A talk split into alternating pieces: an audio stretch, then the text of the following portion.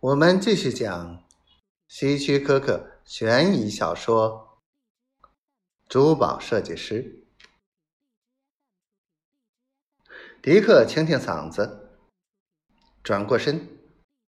安娜转动密码盘，转了四个数，再抓住门柄一拧，拉开厚厚的门，开了。他伸出手，迪克。仍然有些不情愿的把箱子递过去。他看着安娜将箱子存放进最下层的架子上，关上门，再转动密码盘。啊，行了，他说。啊，我可不可以看看？迪克走过去，费力的弯下腰，试试门柄。他关得很牢啊！你知道这不是针对个人的。当然。迪克瞥了一眼墙上的钟，快十二点半了。如果这样的话，我要去吃午饭了，然后我要回到马尔克那里，开始剪我的腰围。晚上见，安娜小姐。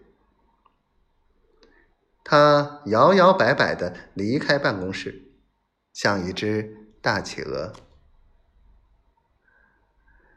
在那个星期其他日子里，迪克非常努力。他在马尔克或其他教练的指导下，不停的运动。天亮不久，吃完米尔太太饿死人的早餐后，就开始进行一连串无止境的运动。这种运动，只有虐待狂才能想得出来。他上午先是按摩，然后是蒸汽浴，一小时的柔软操，到附近山脚徒步，再淋浴，然后吃午饭。下午先是矿物浴，接着是针对具体部位的减肥课。然后是紫外线日光浴、器械运动、淋浴，四十分钟的游泳，尽可能多游几圈。他的最高记录是两圈。然后最后一堂课是跑步，边跑边喊：“减脂肪，减脂肪。”然后。